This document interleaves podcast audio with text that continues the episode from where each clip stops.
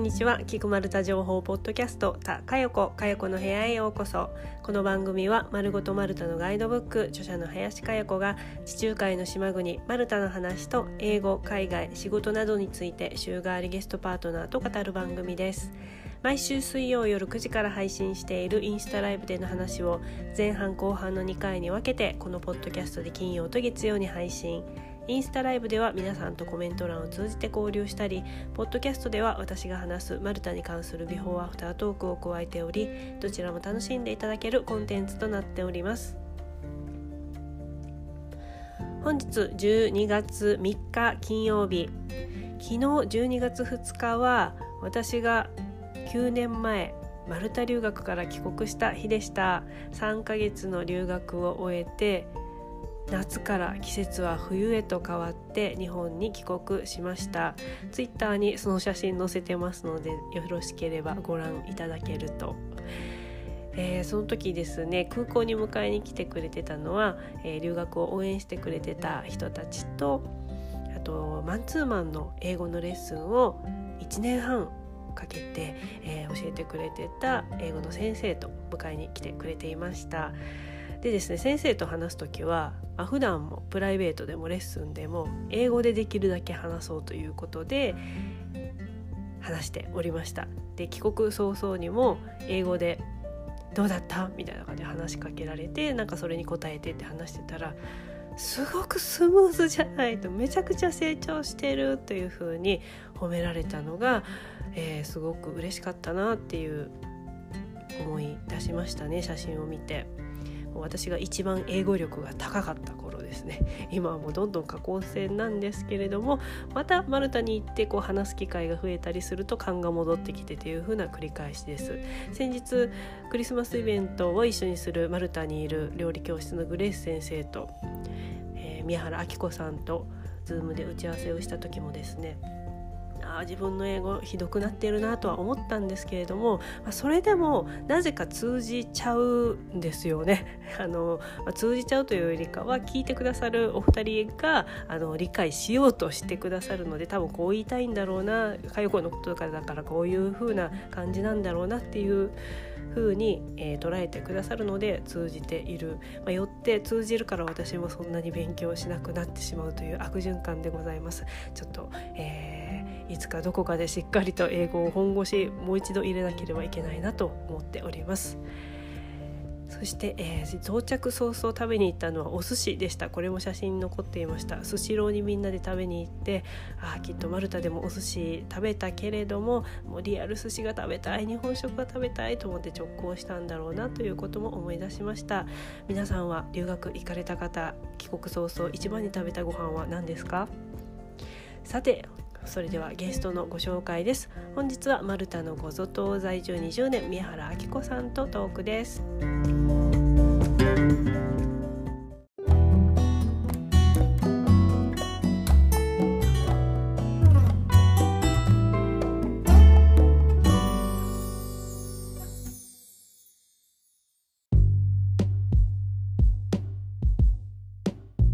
時差、今、何 ?1 時？丸太は1時？丸太は1時。で、ポルトガルは、ポルトガルは12時。12時。日本は夜の9時。あ、夜の9時？もうそうなんですね。そうですもうなんかじいさん、世の中あまりにももう気づいたら12月ですよ。12月。12月1日始まってしまいました。なんか、もうすぐじったら12月だよねって言ったのが、もうほんの6ヶ月前、夏前のような気がしてきた。なんか。ですよね。あの、上半期お疲れ様会をして、残り半年ですよね、みたいな話をしてたら、もう来ちゃいましたね、とっとと。やっぱりなんか、時間軸がちょっと変といえば変じゃない？なんか、すごい早いね。ねねこれ多分世界、特に今年。うん、みんなが言ってるので、私たちだけじゃないと思う。なんかね、ジェームスのフェイスブックで、うん、あの人、あの人なんか常にコメディの感覚じゃないですか、フェイスブック確かに。うんうんなんか今年を表す言葉で、 January、February、マールルルルルルなんか December みたいな感じでなんか本当わけわからない、なんかマルタ語と英語となんかぐちゃぐちゃになったような感じで、マーチからわけわかんなくなって。うん。でもなんか、ジェームスの言ってる感覚がわかる。なんか今年はっていうような気合が入っている、何、はい、2月ぐらい？新旧正月で、うん、あ、今年1年始まるねとかっていうのもあるだジェームスとか感覚ないと思うけど、なんか、はい。あ今年もまたあこんな感じ？あまたコロナなのね？とかって言ってたらもういきなりあら？もうディセンバー？そうそうそう。消えてしまいましたみたいな感じですね本当に。本当にえ、のりすけさんも早いですよねということでコメントいただきました。本当に、ね、のりすけさん、のりすけさん、お元気かしら？この前画面でお会いしました。そう、顔筋トレ。私がやってるコアフェイストレーニングという顔の筋トレの体験レッスンにね、あの参加してくださって、その時、あきこさんも参加してくださって、他にも、インスタライブに来てくださってる方が参加してくださったので、たまたま、たまたまですよ、インスタライブオフ会みたいな感じに。確かに。そう、みんな画面が見えず、いつもこうね、コメントで話してたけれども、こう初めて画面が見えて、みんなで大集合みたいな感じだったんですよね。そう、あ、こういうのオフ会というのねっていう感じですよね。ね、楽しかったですよね、あれはあれでね。楽しかった、楽しかった。のりすけさん元気です、だそうです。なんかご、ご主人ともになんかめちゃくちゃ元気っていうか、真面目に元気な感じですもんね。なんか一緒に顔トレやってい。いつも、いつもね、熱心にインスタライブに参加してくださって、本当ありがたいです。ありがたいですわ、本当に。のりすけさんのプロフィールを改めて見たんですけれども、あの、うん、将来、将来ご夫婦でマルタに移住されてたこ焼き屋をするのが夢ですって書かれていたのが、あ、もう、た、たこ焼き当たる当たる、絶対いけるもう早く来てください。今すぐ、今すぐ。今すぐ、今すぐ来てください。いや、絶対当たりますよね、たこ焼き屋。うん、絶対当たると思う。で、結構、家庭で作る人はいても、なんていうの、たこ焼き屋って、あ、何でしたっけ？あの、シンガポールとかに、行ったやつ。銀だこ？たこ焼きで。銀だこ。銀だこ結構みんな考えてるみたいですけど、チェーン店って結構大変なんですよね。あの、あ世界展開するのに。なんかあの、基準があるじゃないですか、全部持ってくるのに。だからなんか、はいはいはい、あ日本感覚、アジア感覚で受けるは絶対受けると思うんですけど、あの、設備投資が大変みたいですね。同じものを作るために同じ全部材料から設備からやらないといけないっていう点ですそうそうそうそうで勝手になんか焼いちゃってもいい。で私あの関東人なんでたこ焼きめちゃくちゃ下手くそなんです いやなんかお好み焼きとねたこ焼きだけは本当になんか自分が作るとこんなに感覚ないんだっていうくらいうまくいかないのよね任せてください。関西、元関西人、大阪に元関西人、いや、西の人は強いよね、なぜそうなんですよ。もう一家に一台、たこ焼き器当たり前なんで、もう小さい頃から焼いてますから。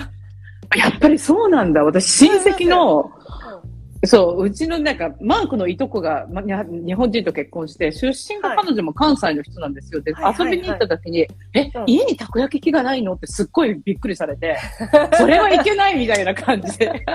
そこら辺の近所のスーパーマーケットでたこ焼き器、なんか電動たこ焼き器みたいなやつ、はいはいはいはい、買ってきてくれて、一家に一台たこ焼き器すごく新しいと思って、でもわざわざ持たせてくれたんですよ。これはちょっと持って帰らないわけにはいかないなと思って持って帰ってきて、その、電動たこ焼き器をやってみようと思ったら、日本とこっちって違うじゃないですか、電圧が。はい。120と220だったっけ、はい、はい、で、一気にたこ焼きに行く前に、なんか、電気がこう、そ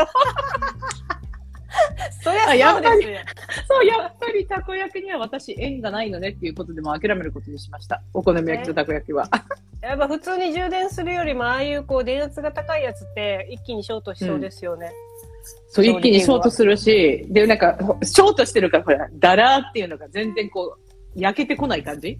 もうなんかな、何これって感じだった、本当に。ぬるい感じでね。ぬるい感じで、そうです。のりすけさんずっとバイトで焼いてたので、そこそこ腕は良いですよ。あ、それはもう今すぐマルタに行かなくては。関西人です。あ、もう最高じゃないですか。もう最高最高。もう本場の、の 本場の粉もんがマルタに上陸、鳴り物入りで。そしてタコはね、マルタ産のタコを使ったらいいからね。そう、タコは、もうタコもいいかも、そこら辺にありますからね。そこら辺にあるわけじゃないから。いや、でも、あの、たこ焼きとお好み焼きは、あの、当たると思います。やるなら私もそのどっちかですね。じゃあ、のりすけさん、たこ焼きやってください。私、お好み焼きやるんで。ええー、そうなんだ。私、おにぎりでも握ろうかな。 rice ball。それぐらいだったらできるかも、みたいなか、そういう感じですね。あユミさんコメントありがとうございます。 I agree です。12月ですね。ほんとね、早いですよね。あっという間。今日12月1日っていうのを見て、びっくりしましたよ、本当に。お、12月。大丈夫ですね、今度の水曜日で。今度の水曜日って本当12月じゃん。そう、来週の水曜日は11月じゃなくて、もう10 12月のスタート。ですね。はい。じゃあ、あきこさん、2021年、ラスト好き、ラスト、ラスト好きの出演、よろしくお願いいたします。よろしくお願いします。はい。じゃあ、今日は、マルタのゴゾ島から中継なんですけれども、あきこさんは実は昨日までポルトガルにいらっしゃった。そうです。ポルトガルの初上陸、ポルトガルはリスボンに行ってきました。ね、前インスタライブでも、ポルトガルの移住が今暑いんだよっていう話をしてたら、急にポッと出て、ポルトガルに行く用事ができたので、すごいタイムリーですよね。すごいタイムリーで、あ、呼ばれてると思って、これもう勝手にもうなんか理由付けですよね。あ、呼ばれてる、呼ばれてる。そうそうそう、引き寄せ、引き寄せ。引き寄せ。で、初上陸のポルトガルってはい確かに、日本人視点から見ると、今、ポルトガル、マルタ、あと、キプロス島って結構あの、海外移住ヨーロッパ人以外の移住プログラムっていうのを政府がいろいろ出してるじゃないですか。はい。で、ポルトガルも確かに出しているので、結構、あの、ヨーロッパ在住の人では、ポルトガルにしばらく住んでたっていう人結構いるんですよ。日本人でも外国人でも、ヨーロッパ人でもいろいろと。と。で、まあ、いろんな人たちの話をなんか、まあ、聞いていて、あんまり真剣に聞いてないじゃないですか。自分が行く気になってなかったので。はいはいはい。でそうですね。そういえば、そんなこと言ってたなっていうことがこういろいろあり、確かにマルタよりも物価的にはどうなんだろうと思って、物価がなんかね、移住した人に言わせるとうん気持ち安く感じるらしいんですよね。へー。そうなんで、ですね。へーっていう感じでしょ？で、あと、うんドイツ人とかのアーティストとかに聞くと、アーティストとしてもこう、なんか政府の助成金じゃなくてシステムがあるんでしょうね。この移住計画的な。で、それが割と、なんかポルトガルの中自身ってこう、ヨーロッパの国なのに、なんかマイペースにめちゃくちゃ、まあ、マルタ人もリラックスって言うじゃないですか。うん。ポルトガル人なのリラックス度っていうのは、なん、なんて言ったらいいんだろう。リラックスしてるんですよ。本当にへー。なんか、すごく意外でしょ？うん、意外です。で、私もめちゃくちゃ未知の国で、で、こんな国があったんだって、私の場合、ポルトガルってどうしてもマカオと比べちゃうんですよ。マカオに何度も何度も。香港時代に通っていて、マカオといえばポルトガルワインの料理とギャンブルでみたいな。うん。で、当たり前ですけど、本国じゃないですか。ギャンブルそこら中にあるし、あの、ポルトガルワイン、まあ、あの、この前私がすごくハマっているって言ったら、緑のワイン？グリーンあベルデ。ビーノベルで。あ、私買いましたよ。どうでした？美味しかったですか？あ、ちょっとまだ飲んで、ちょっと持ってきていいですか、一瞬。一瞬持ってきてください。ちょっと持ってきてください。そう、それでビーノベルデがあってて、皆さんにこう、なんかビーノベルデの宣伝化っていう感じなんですけど、なんかあの、若いワインなんですよね。白ワインの一種なんですけど、発泡ワインというべきか、なんか一応調べたんですけど、すっかり忘れてしまいましたが、あの、若いワインなんですよね。そう、それそれそれそれ。緑のワイン、ビーノベルデ。そう。で、それを、まあ、なんて言ったらいいんだろう。エクストラバージンオリーブオイルみたいに絞りたての今年のやつを飲むっていうのが一応定説らしいんですよ。へただえ、絞り、絞りたては、やっぱ秋ですか？この10月、11月ただで、私がボジョレ・ヌーボーっぽいのかなっていうふうに思ったら、別にそういうわけではなく、はい。あの、若いブドウを摘んで、こう、熟成させるから、なんとなく、なんて言ってるの、スパークリングじゃんの製法ではなく、なんとなく、こう、泡っていうか、若く、こう、シュワシュワシュワっていう感じのワインなんでした。なんですって。へえ、へえ。え、も、もともとはビーニョベルデの一番スタンダードなのは泡なんですか？泡っていうと、なんか、どうしても発泡酒を私たちって思い、えうん描いちゃいますけど、白ワインのカテゴリーみたいですよ。白ワインの一つ。そう、あの、ブランコって書いてるから、一応、うんなんかし、白のね、種類なのかなって思ったけど。そう、若い白ワインっていうのかな？白ワインうんもそんなに熟成はさせないけど、まあみんな若くして飲みますけど、なんか、うんとってもフレッシュ若い白ワインっていう感じみたいですね。飲みまくってきました？飲みまくってきましたよ。で、なんでその時出ないのって言ったら、うん、僕たちさ、ポルトガル人なんですよ。僕たちってなんかそのトレードとかって言っても、インポートするのは、まあ、うんまあ、ある、ありだよね。だけど、エクスポートとかあんまりどうやっていいのかわかんなくて力入れてないんだよねって言ってました。へ商売いけとかない。商売がこんなにめちゃくちゃないんだと思って、多分500年ぐらい前に忘れちゃったんじゃないですかね。あの、なんか、ミッショナリーが終わって忘れちゃったの？って言ったら、いや、あの頃は結構一生懸命だったよねっていう感じで、ただ、結構、お国自慢じゃないけど、日本人って割とポルトガルと歴史が深いじゃないですか。てか、歴史が深いっていうか、種子島の鉄砲伝来とかはい覚えてます、そうはいい、えばそうだった来と宗教とかね。うん。宗教とか。で、うんあの時にいろいろ入ってきた中に、だからこ、まあ、コンペイトーだの、ビーノベルでは入ってきてないでしょうけど、いろいろほら、天ぷらとか、そういうのって伝えてきたんだよねっていう話を、結構地元の人も知っていて、ただのポルトガル人ですよ、そこら辺にいる。うんで、帰りのタクシーの運転手、まあ、たまたま、僕はね、ポルトガル出身で、たまたま鹿児島に行ったんです。え、種子島行ったら、そうそうそうとかお前なんか、タクシーの運転手なのに種子島と思って。へえ。だから九州だけじゃないですけど、なんか外人、まあざっくりと外人っていうか、どこに行ってもいいですけど、あの日本に行った時に、わざわざ九州中心に旅のプランを立てるってすごく新しくないですか？と思って、へーこの人わざわざ九州から入ったのって言ったら、うん、着いたのは関西空港。で、京都も行ったよって言うから、なるほど、そのルートなんだと思って。一応ルーツがあるところに行ってみようみたいな感覚。そうそうそう。だからなんか割といろんな人とこう話をしたときに、そういえばフランシスコ・ザビエルってさ、とか言って、そうそうそうって結構このノリでなんか話についてくれる、話がわわかる人たちが結構そこら中にいるんですよ。すごいな、この人たちと思って。すごい。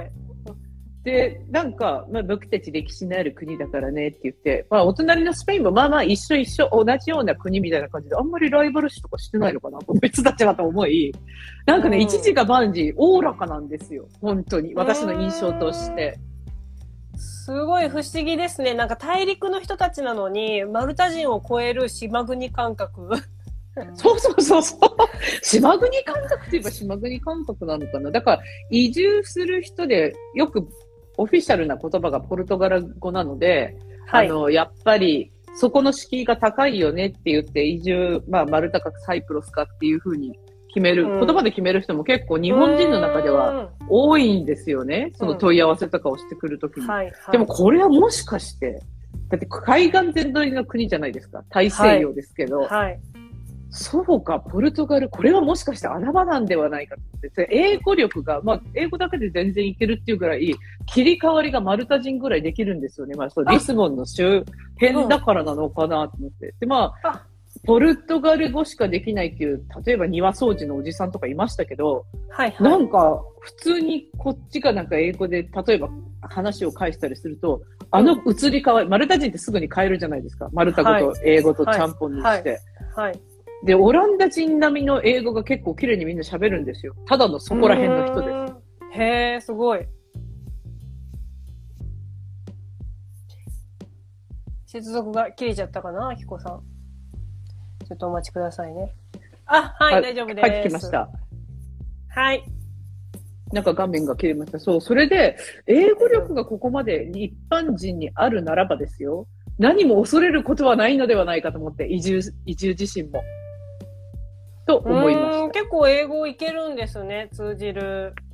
そうそうそう。だからなんか、そ、そこら辺はすごく意外で、だからなんかあの、語学学校とか、まあ、教育システムが充実しているせいか、ふだってはい会話がちゃんと普通にできるんですよ。たどたどしくとかじゃなく。そこら辺が、もしかするとポルトガル語ってそんなに世界中で喋んないじゃないですか。まあ、ブラジルとかは喋ってますけど、はい。うん。で、スペイン人って結構スペイン語でグイグイ行くっていうエリアが確かに大きいですよね。言ってみると。まあ似てます広いっていうか。もんね、スペイン語とポルトガル語ね。うん。うん、で、やりとりとかで、どうなのかななんかね、第二外国語としてのトップバッターはやっぱりスペイン語なんですって。とっつきやすいから。うんうんそうですで、ね。次、次が英語とフランス語、同じぐらい来るんですって。うん。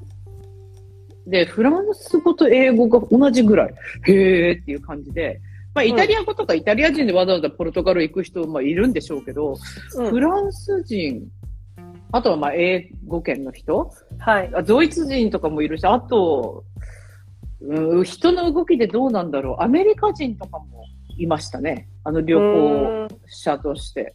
うん。なかなか、すごく、なんか初めて行った国ってなんかいろいろと、ん？どんなことになってるんだろうって興味が湧くじゃないですか。言葉的にこんなに不自由しないんだっていうのはなんかとっても楽ちんな感覚？本当に。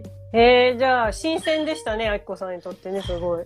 そうなんですよ。うん。なんかあの、マカオ時代ってみんななんかポポルトガル語できないんですけど、広東語しかできない地域とかあるんですよね。うーん。でもなんか、ポだからマカオに行ったのはいいけど、広東語もできない時代になんか上陸して、こう、うろうろしてたら、ダメだこりゃって思ったあの感覚が今回はなく。ああ、なるほど。その時と同じ感覚になるかも、ぐらいな感じでいたら、意外や意外、英語が通じて、外がいか。こりゃ、こりゃいいぞと。そうそうそうそう、こりゃいいの、これ楽ちんみたいな。そんな感じでしたね。ああ、そしたら、ポルトガル語全然勉強しなくても、いきなしポーン行って英語さえできれば、まあ、住んでるうちにポルトガル語を頑張ってちょっと覚えていくと、もっと話せるようになる多分よぐらいな。そうなんじゃないですかね。で結構みんななんかの、行った先で、まあ、どこの国から移住するかにちょっとまた止まっちゃいましたね。これなんか画面がいす。ちいち切れるんですよね。なぜだろう。うん。タップしながらなので大丈夫です。はい。そう、それで、マルタからあのポルトガルに行きたいって言ってる人たちは多分行った時に空が広いと思うと思いますね。あと、ええ古いそうなんだ。そう、そうそうそう。だから行った人はきっと気に入るんじゃないだろうかと思って、あの移住する人が何人かいるんですけど、まあ今年の夏ぐらいから始めて、いいよ、ポルトガルって私自分が移住してる気になっちゃって。すごいいいよってみんな、みんなに勧めているという。感じで計したね。何日間いらっしゃったんでしたっけ？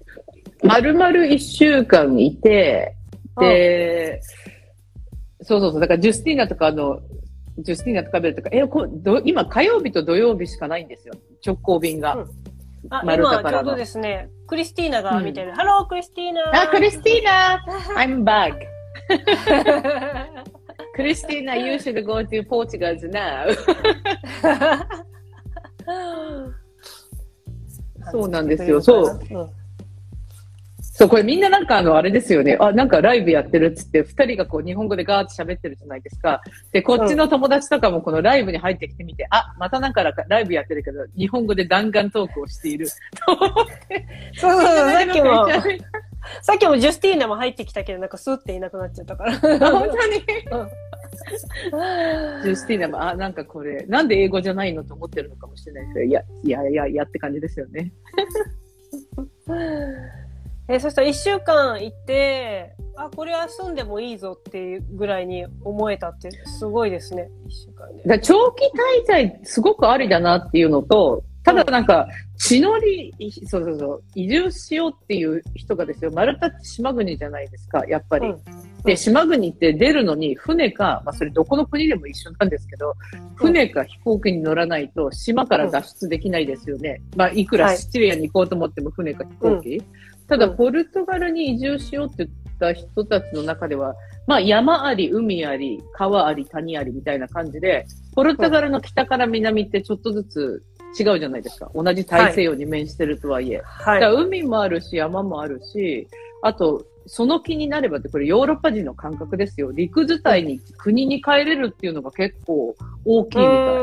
うーん。まあ、車さえあれば、あうん確かに、まあ、車さえあれば、フェリーに車で乗って移動は確かにできるんですよね。こっちからシチリアに行って、シチリアから大陸に渡ってっていうはい。感覚なんでしょうけど、うーん、なんかあの、今、それこそコロナもどんどんどんどん進化してるじゃないですか。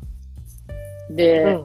もうやっぱりこれでもワクチンを打ちたくないっていう人たちにとっては、車で移動できる広いところっていうのもなんか魅力の一つらしいんですよ。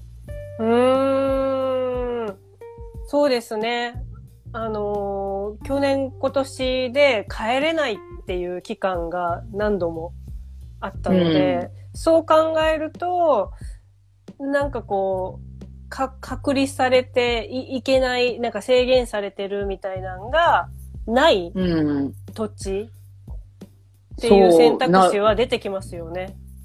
うん、確かに。で、陸続きといえば、まあ、お隣スペインまで行くと、そこからフランスに抜けてドイツに帰るとか、例えば。うん。うん。だからなんか、ヨーロッパ人の人の地方都市へのこう移住感覚なんだなってちょっと思って。うんいや、で本当よ、よ、うん。どうぞどうぞ。そう、マルタと、やっぱ島ですもんね。島よりも大陸続、陸続きの方がなんか落ち着くのかしらね。私たち島国の人だからなかなか。そうね日本も島国だから大陸に住んだことないとなんか本当にどんな感じなんだろうって分かんないですよね。そう、だからそこをすごくね、言う人が言えると、あ、なるほど。だから安心感っていうの？あお家に帰れる。僕の車でみたいな。私の車で。確かうん。に大陸に住んでるヨーロッパ人って車でどこでも国境を越えて行きたがりますよねあの人たち。でそんな遠いんだらな。んかなんか使おうよ。もっとその方が早いじゃんなんだけど、うん。何時間かかったとしてもなんかなぜか国境越えで車っていうことをなんか平気でする人たちだなってなんか思います。でもその感覚が多分私ももうこっちに小さな島にいるとトラフィックジャムにあったとか、フェリーが動かないから2、3時間かかったっていうの以外は、うん1時間じゃないですか、マックス、ドライブってやっても。はいはい。まあ、マックス1時間から2時間。ただ、片道ね5時間っていうのを普通にやるんですよね。う日本って、そんなことってあります？片道5時間っていうと、東京から始まってどこに着くんだろう？あ、まあ、高速とかえー、ど使ったら。こどこ？おえー、新幹線とかだと大阪とか？わかんないな。でもやっぱり新幹線に車乗で行ったことない。乗っちゃうし、車で行ったことないなっていうぐらい、あんまり選択幅にないですよね。あ、でもたまに、あのーうん。やっぱり家族が増えたとかっていう人たちが里帰りするときに東京から車で、あの、愛媛帰ったりとか、うん、本州のどっかちょっと遠いとこ、なんか中国地方、九州とか、帰まあ、帰れないわけじゃないけれどっていう感じで。でも確かにそうそうそう。ヨーロッパ人、車移動大好きかも。なぜなん大好きですよね。いや、不思議だなと思って、こう、まあ、イタリアは、南北に国すごい長いから、まあ、渡りたくなるのもわかるなっていうふうには思うんだけれども、まあ、言ってもイタリア内じゃないですか。そこからこう、さらにこう、スイスとか、ベルギーやら、フランそう、スやら。だからルーマニアとかそうですね、ポーランドとかで、に、うんが出身の、こっちで働いてる人っていますよね。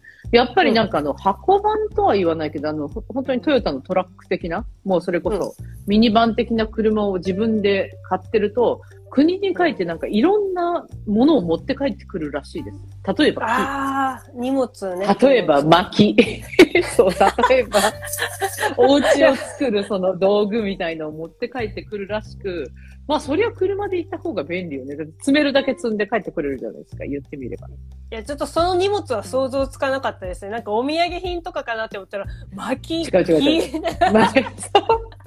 だって丸太木がないし、てか木があと安いのと、種類が豊富。そりゃ北に行けば木はもっと豊富ですよねっていうので、そうか、ねそういうのを持って帰ってくるのねっていうのが、今こちらもそれなりに建築ラッシュじゃないですか、丸太の中はね。はい。で、ポルトガルも建築ラッシュなのかな？って、まあ、ポルトガル全土に行ったわけじゃないですけど、うん。まあ、まあまあまあ、ただ速度がなんか緩い感じ。鈍いっていうか緩い感じ。うーん。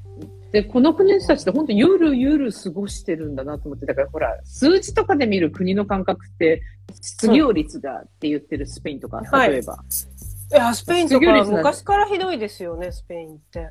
そう。で、はい大体あの、ポルトガルとか全然見たことなかったけど、もしかしてこの人たちって結構大丈夫なんじゃないだろうかと思い、どういう仕事についてるんですかね、ポルトガルの人たち、多くは。何が強いって、まあ言ってみたら普通のヨーロッパ、何がすごくポルトガルで有名かっていうと、多分有名なものはおそらくないんじゃないですか。漁業はまああるし、観光まあ、業もある。漁業、そうですね。あとは、何が強いんだいやもうろ本当に海産物とエッグタルトのイメージしかない。海産物とエッグタルトと、あと、アッコさんが今日、あの、インスタだったっけ？フェイスブックだったっけ？で上げていた、あの、あの銅像なんですか？こう、人がこう連なったやつ。う。え、あれって、あの人が連なってるやつって、歴史の教科書になかったですか？ありました、ありました。見たことあるけど、なんだっけってなんか、全然名前が出てこない。皆さんご存知ですか？あの、ポルトガルの有名なやつ、あの、人がこう、斜めにこう、なんか、進んでいってる感じの。あ船の形をした銅像みたいなやつですよね。そうそうそう。船の形を見た銅像って、発見の日記念碑っていうややつらしく、なんか、世界一周した人って、え、バスコダガマ？バスコダガマでしょ？で、バスコダガマってポルトガル人なんですよ。で、あそこのポ、ルトガルってあのそういうあの航海して発見した人が多いところですよね 確かね。そうそうそうそうそうそう。ねそうそうそうそうそうっていうあれを見て、ざっくりなんだけど、あの人がいるじゃないですか、ダダダダダっていうの、はいはいお金を出したなんかキングフィリペ5世だかなんかが、まあ一番最先端にいるんですけど、あの中には世界にこう行った海に出てった人たちの銅像シリーズなんですよ。あの世界史にあるやつって。へーだからなんか有名どころで行った時に、あ、みんな知ってる知ってるって全員は知らないですけど、バスコダガマとか、うんあとはなんだろう、フランシスコ・ザビエルとかはまあ私たちが知ってるのと、うんあと、誰が知った希望鏡を発見したのってバスコダガマでしたよね。もうなんか世界史の本当に、うん 習ったよな、これとかと思って。で、そあうんと誰が有名で知ってたんだったっけな。ちょっと待ってください。大航海時代の立役者たち発見のモニュメントって今。そうそうそう、そのそれそれせ。発見のモニュメント。えー、名前見ただけで私はわかんないな。バスコダガマ、アフォン、アフォンソ5世、アフォンソそれがバ一番ね、先頭にいる人で、で、結構聖職者、あとは、うん。あの人が、聖職者とか、その当時のお金を出して王様は漏れなくそこに、みたいな感じ？で、あとはやっぱり、うんスペインに先駆けて世界に行ったっていうので、なんか、ポルトガル人がこう、辿ったルートって、あれみたいですね、なんかあの、私たちが、まあ、なんか、コロンブスが有名じゃないですか。で、コロンブスって、はい。新大陸体験とか言って、そのまま大西洋を尽きてアメリカに行っちゃったらしいんですけど、ポルトガル人って結構、くまなく世界に出てるらしいんですね。へバスコダガマも初めて。だからなんか、ベースにしたのがインドの昔でいう、今のムンバイとか、ゴアとかと、あとはその、マカオとか香港とかあっちの中国系と、日本にもちゃかちゃか行き、うん。もちろん南米にも行きっていう感じで、なんか後悔した時代が、それから終わると今度スペイン人がどんどん台頭してくるみたいですね。へー。だからなんか、の織田信長、豊臣秀吉時代ぐらいにもう7つの海をいろんなとこに行ってたのはポルトガル人らしいですよ。言ってみれすば。ごいですね。これ私今ウィキペディア見てるんですけど、うん。このモニュメントって東側と西側にあって両方に人いるんですね。そう。すごい人数ですね、これ。れ。東側に今数えたら、そう、東側に16人で、西側に15人いるんですよ。だからこれ、あ、片っぽじゃなくって、もうあっち側にも同じ人数いるから、す合計約30人の、この大航海時代の先駆者たちがうん。銅像になってそこにすごいんですよ。ねこんなにこう航海士とか、なんか発見した人たち、海を渡った人たち、え、ポルトガルすごいじゃないですか。で、ポル、そ、そこに行って、ポルトガルってそうだ、実はすごい国だったんだっていうふうに思い、ねで、あの、発見のモニュメントはとりあえず見に行こうと思い、だから両方あるっていうのを私もそれで調べて、あ、本当に両方あるんだと思って、その両方こう、なんていうの、帆船の形をして、人がこう、うん船に乗ってるような感じで、モニュメントが作られており、中には、あの、モニュメントの誰々はどこどこの誰々みたいな説明のこう、小さな美術館っていうか博物館みたいになってるんですよ。だからなんか、歴史好きでもそうでなくても、なんていうの、見どころ満載なんだなと思って。そこ、いや、そすごいですね、これね。あ、ユミさんからコメントいただきました。オールスターラインナップなんですよ。そう、そうなんですよ。今見たらすごい。ね、ポルトガルの、あの、海に渡った勇敢な人たち、オールスター。そう、だからポルトガルのあそこの方がなんか、こう、夢が膨らむじゃないですけど、私あの、浜に立つ銅像ってめちゃくちゃ好きで、例えばコロンブスでもそうだし、桂ヶ浜の坂本龍馬。もう一番に出ました。いやーあの坂本龍馬はすごいですよね。あれでかいし、しかもそうそうそう。太太平洋太平平洋洋。って、やっぱり海全然瀬戸内とかと違うじゃないですか。びっくりするぐらい。うん。瀬戸内とかって確かに、そうそうそう。せ瀬戸内育ちだと、あの太平洋の偉大さっていうか、どこまで続くんだろうっていうのに、こう、打たれますよね。この、あの、こだだっ広さと、うんそう、あの、打ちつける波の、あの、荒々しさ。びっくりしてました。なるほど。なんで高知って遊泳禁止なんだろうって思ってたんですよ、あの桂浜。そ、そりゃあ遊泳禁止だよなっていうぐらい。そう、桂浜、桂ヶ浜ってあれそうですよね。結構近くまで黒潮だか親潮だか、そうあるじゃないですか、潮の流れが。結構ギリまで潮が流れてくるんですよね、その大きな潮のうねりっていうのそうなんですよ。あ、危ないんですよ、結構。で瀬戸内も地中海もないじゃないですか、そのうねりっていうか潮の流れが。そうそうそう。で、私もそれこそ、で冷たいんですね、大西洋って、基本的に。なんか、うん。水温が上がっても17度とか、今14度、15度って、だから基本的に水温がすごく低いから、結構嫌いな人は、あ、寒いからね、とか、それこそ季節風とかが吹いて寒いからねっていうイメージらしいんですけど、うん。で潮の流れってそうだ、大西洋にもあるんだと思って、だからなんかイワシを乗せてたのは、イワシがこの時期に、今秋よりも全然サンマとかの前にイワシは来るはずじゃなかったっけ？と思って、うん。ただ、なんか潮の流れとかがやっぱりちょっとずつ温暖化のせいか変わっていて、まだその潮の流れによって丸々太ったイワシが今フレッシュでまだまだ取れるんですって。ポルトガル界隈には。ポルトガル？へえ、うん。そうなんですね。だからなんか、イワシの塩焼きってそういえば有名だったなと思ったんですけど、本当にイワシのただ粗塩で炭火で焼いただけをババーンと持ってくるっていうあの海岸線沿いのレストランっていうの まあ、味付けはなんか、ね、海の塩のみみたいな。いや、大胆っていうか、なんかシンプルと素朴というか、そのまま進化してないといえば進化しておらず、なんか素朴っていうと田舎っぽい気気がしません？すごく。そなんかほら、うん。シチリアとかマルタとかゴゾとかの素朴な漁民とか農民っていう感じなんだけど、結構みんなそれなりに歴史とか教育が行き届いていてっていう、そこら辺が私の中でのギャップでしたね。ああ、あれですね、こう、島、島以上のゆったりさ、素朴さに、でも大陸の、なんかちゃんとした、一応モモダン、モダンさも入ってるっていう風てるんだなみいたいな。いいとこ取り。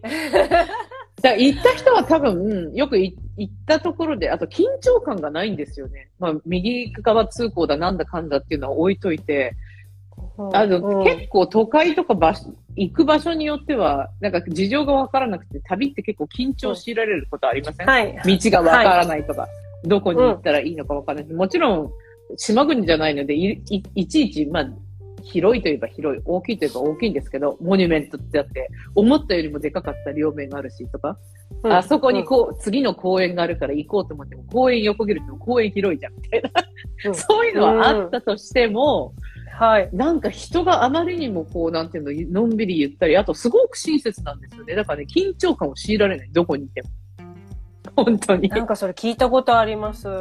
あの、あ、そう治安。じゃあ私だけじゃないんだあ、本当ですか？なんかポルトガル行った人はみんな、なんか治安良すぎてびっくりしたっていうのと、うん。うん、なんかそういうスリに会うとか、なんか危ない目に遭うからなんかこう気をつけなきゃみたいなのが、なんかあんまりなかったみたいな感じで聞きます。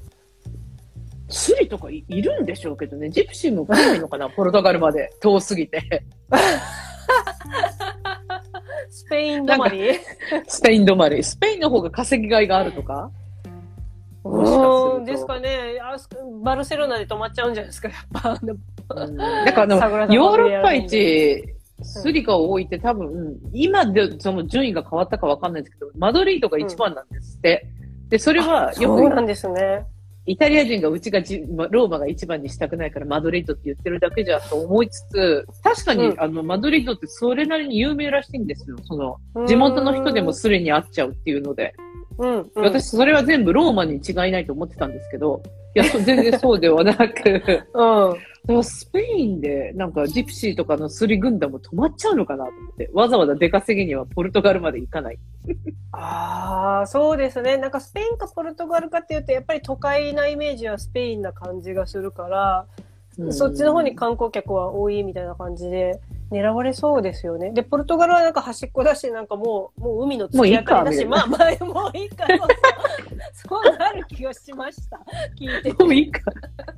そう、だからなんかそうもういいじゃん、いこそうそう土地って行ってみると、そのなんていうの、距離感覚とか、そういうなんていうの、人の民族の動き感覚がやっぱり視点を変えるとすごく変わるから、そこが面白いですよね。やっぱりこう、ヨーロッパっていうのも行ってみると。うちょっとヨーロッパですらすられた方が、としかつさん、バルセロナのレストランであやましたやられちゃってるじゃないですか。バルセロナでぼーっとしちゃいけません。やっぱりポルトガルまで行ってぼーっとしてください。いや確かにバルセロナ私も一人旅ツアーの一人旅で行った時にあのガイドさんからめちゃくちゃ言われましたもん、このこのグエル公園ではあのジプシーがあのなんか集団でいるからそうそう気をつけて囲まれるから気をつけてってもうバルセロナとマドリード気をつけてってすっごい言われましたもんあやっぱり有名なんだ、そういうことは。確かに。うんもう iPhone すられたって完全に狙われてますよねもう iPhone うんターゲットでね、そうなんか。ちょっと大変でしたねうんあ、でも携帯をすられるって確かに丸太とかでも、なありますよね石もあらずだけど、今どういやいや、なんだろうまあまあ、そう、いや、まだあるかなやっぱコロナになって減っちゃったからそんなに企画なくなったけど、それ以前の普通に観光できるときはやっぱりうん。iPhone、うん、と、まあ学校の中でこう、すすられちゃったとかっていうのはわかりますけど、まあ、今回たった1週間しかいないので、そのくまなく全ての都会に行ったわけではないけれども、まあ、どうなんだろう、スリ、あんまり聞かなかった。う、スリの心配をしなくていいほど、こう、のん。びりだったってことですね。そうですね、リスボン、坂道、あ、多すぎて。あ、リスボン坂道多いん。ですか結構坂の町なん。ですまあでも海沿いの街ってどこでも多分そうだと思いますよ。あのああ、海沿いってね、し島の地形だからこうね、あの、海岸線からこう、隆起していきますよね。中央に向かって。で、みんながあれが山っていう風に言って山を見見上げても、2000メートルぐらいの山っていうのは確かに国立公園的な内陸に入っていくとあるんでしょうけど、まあはい気持ち、海の街ってそこをすごくあれですね、坂が有名では特にないじゃないですか。例えばマルタにしても、リスボンとかにしても。で、はい。ロサンゼルスか何かって有名なんですよね、坂の街みたいなので。坂上がったり下ったり。へーうんうんうんうん。でも神戸にしても、私、ほら、出身横浜ですけど、坂なくして、う港町はないっていうぐらい、歩こうと思った 名言出た。坂なくして港町。港町なしみたいな言われるとそうですね。で、土地が大きくなると坂もゆるゆるとい、い、いくらでも上がれるみたいなので、結構、小さいは小さいんですよ。小さいっていうか、コンパクトにまとまってるっていうところなんだけど、歩いて回れる、なんていうの、楽さっていうのは、例えばフィレンツェみたいな平地とか、京都みたいな平地とかだとありなんでしょうけど、アムステルダムとか、そういう都会の中で、坂道、はい。やっぱり、靴とか石畳の街をガシガシ歩くので、なんかあの、ああ本当に運動靴っていうのを歩ける靴じゃないと結構辛いかも。ああ、そうですね。っていうのは思いましたね。うん。うん。そうですね。なんか地図見ると、高低差がわかんないから、なんか行けそうって思っても、結構丸太もなんですけど、なんか、あ、坂道か、みたいな感じで、思った以上に歩いてる消耗って大きいですよね、やっぱね。で、だからこっちでも、例えば、ゴゾ島とかでも、丘の上に村があるじゃないですか。シャーラとかさ、はいいくつかの村って、ビクトリアにもそうなんですけど、平地をずっと歩くっていう感覚よりも、なんか登って降りて、登って降りて、すごい丸太の観光も多くないですか？うん、うん。歩いてみると。ね。うんだからそれを2、3時間なんか平気で歩くぐらいの体力がないと、ポルトガルもきついのかな。そっか、土地が広い分、坂道も緩やかに長くて、実は結構知らない間にしんどいぞ、みたいな感じで。そうで、ねだからといって、で、マルタ人ってほら、その坂道を知ってるせいか知らないせいかわかんないですけど、本当に車で移動するじゃないですか、たった500メートルでも。はい。はい。そこはどう、どうなんだろうな、ポルトガルっていう感じがしますけど、歩けるじゃんって歩いてる人。リスボンって電車、私なんか友達の写真で見たことあるんだけど、路面電車みたいなの通ってません？すごい通ってます。で、路面電車の一駅分とかも、みんな結構乗ってる気がする。ああ、結構主要なのはそれですか？皆さん乗ってるのは。バスよりも多分路面電車、あと普通の電車の乗り入れっていうのが結構いろいろ出てるんですよね。うんでバスってほら、あの、ほら、土地勘がないといきなり乗ってもどこ行っちゃうのかわからないけど、そうバス怖いい。ですね。怖いでしょ？だからシンプルよね、路面電車の方がと思って。そうですね。うんうん。で、路面電車にはみんな自転車を乗り入れてくる人が、なんか犬乗り入れてくる人、結構自由なんですよ。ここからここへで移動って感じで。ね。うんうんうん。で、観光客のためにっていうか、市民の足になってるんだっていうのでも、まあそこいいですよね。路面電車がしっかりあって、こう、うんなんつったらいいんだろう。路面電車作ればいいのにと思う土地って結構あるじゃないですか。あまりにも、はいあの、トラフィックジャムが多すぎると。うんで、それ考えると、だから動きやすい土地整備が500年前の歴史 かわかんないけど、うんずっと未だに生きてるっていうのはすごいですよね、やっぱり。へえ。交通も生活環境も良さそうで、なんか聞く限りいいとこしか出てこないんですけど、ポルトガル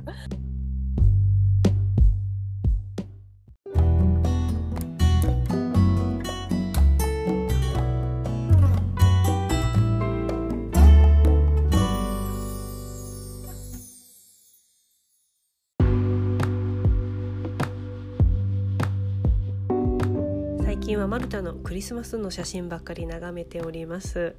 12月の19日日曜日に HIS さんとのクリスマスイベントの資料作りや私ツイッターの方で毎日クリスマスの写真をアップしております。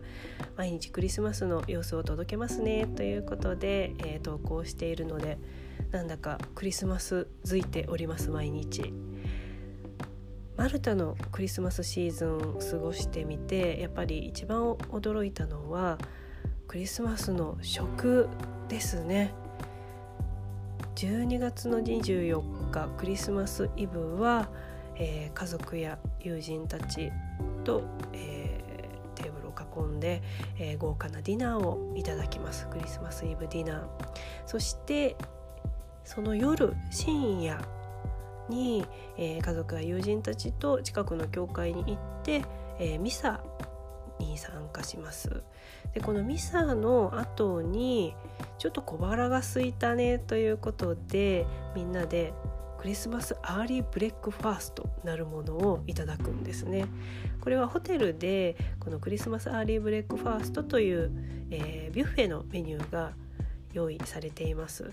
ですのでみんなでそこで訪れて、えーミサ終わりの12月25日明けて一番最初の食事は家族や友人一番大切な人と過ごして食べようねということで、えーそんな深夜1時頃に early breakfast をいただきます。 early すぎますよね。そして帰って寝てちょっとたっぷりめに寝て起きたらクリスマスランチを今度はみんなでまたいただくと、まあ、ここが本番ですね、まあ、ディナーから early breakfast そして12月25日昼にクリスマスランチというもう怒涛の食食食のオンパレードです。私の知り合いのマルタにいらっしゃる食の細い方はもうこの時期辛くってというふうにおっしゃられていました。毎週どこかで友人や親族の家に招かれ招かれて食べたいんだけれどもこんなに入らないという風な感じでいつも辛いという風なことをおっしゃってられていましたね。私からしたら羨ましい悩みですけれども。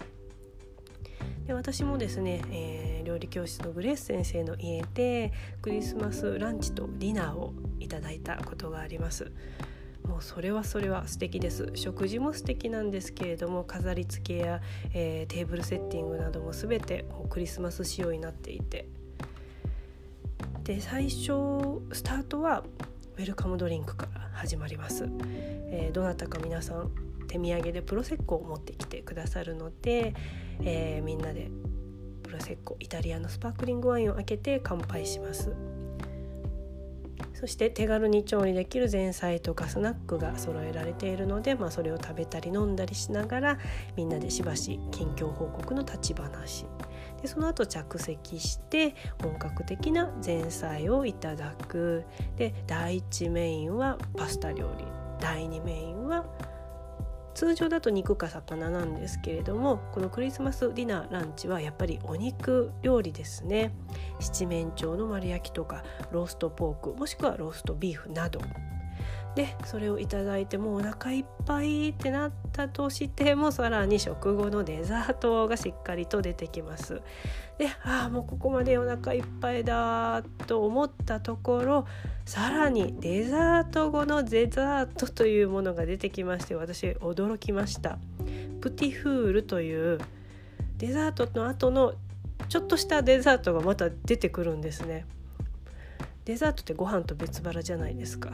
これがデザートと別腹のまたデザートが出てくるというマルタ人すごいって思いましたね、まあ、これは内容はコーヒーと、まあ、本当にちょっとしたお菓子です。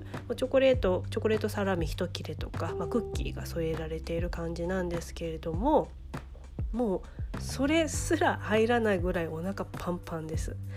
でさらに飲める方はその後食後酒を飲みます。リモンチェッロとかマルタらしいキャロブのお酒とかね。という感じでもう怒涛の食攻めが、まあ、ディナーランチでいただけるということで、まあ、始まりはアペリティーボ食前酒で食欲を増進させてで締めはディジェスティーボ消化を促す、えー、食後酒をいただいて締めるというわけです。もうどんだけ食べるために胃をねベストコンディションの状態に持っていくのかとマルタのクリスマスディナーランチすごいマルタ人もすごいって思いました、まあ、このようなクリスマスディナーはホテルでも楽しめますので今後旅行ができるようになったら是非夏だけではなくあえてクリスマス時期に合わせて旅していただきたいなと思います。マルタの冬の楽しさ食も味わっていただけると嬉しいなと思います。それではここまでお聴きいただき本日もありがとうございました。来週月曜のポッドキャストもマルタのご都道在住宮原明子さんと一緒にお届けします。この番組はインスタライブで水曜、ポッドキャストで金曜、月曜に配信。インスタライブのお知らせや皆さんからエピソードを募集するアンケートをインスタのストーリーで行っています。アカウントは、アットマーク、マルタジャーナル360。ぜひフォローしてください。それでは次回もお聴きください。最後はマルタ人がよく使うフレーズでお別れです。See you, ciao ciao!